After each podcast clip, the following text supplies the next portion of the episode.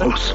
Vamos con otra óptica. Luis Javier Carrera es un mexicano que vive en Venezuela. Con él hacemos contacto. Luis Javier, ¿cómo te va? Muy buenas tardes.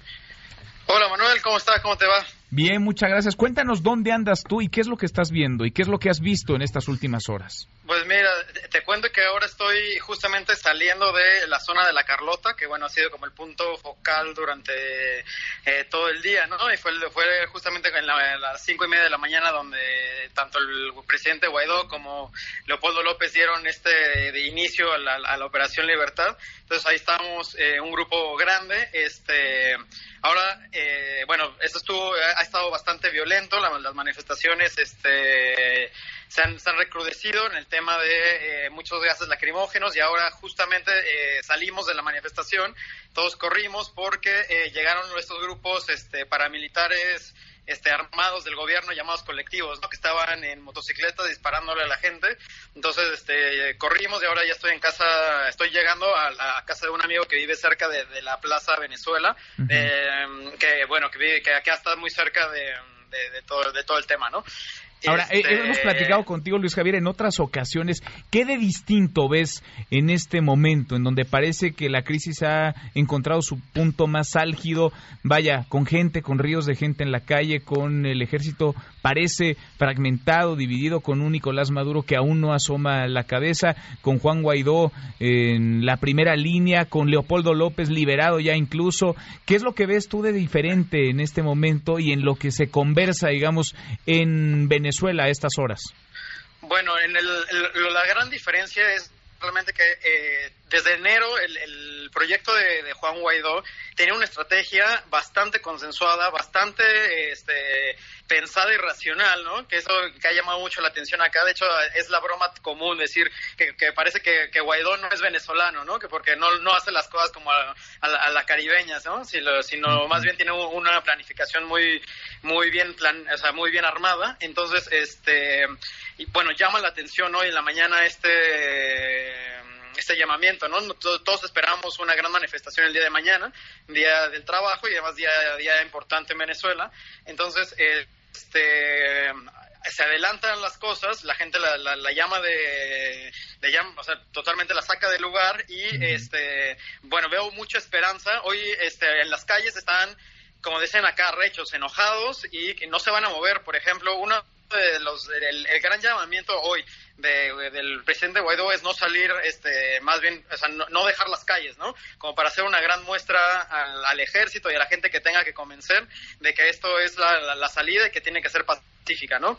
Entonces, este, entonces, el, cada metro, eh, por ejemplo, en la, en la carretera, en la Francisco Fajardo, en todas las demás calles, el, grito era de no moverse, ¿no? O sea, de, nuestro presidente nos lo pidió y acá nos quedamos, ¿no? Entonces, este, la gente la veo muy esperanzada, este, están esperando que, que se estén dando negociaciones por, por atrás, este, lo que pasa es que no hay información aquí adentro. Oye, cuéntanos eso. Fíjate, eso es interesante.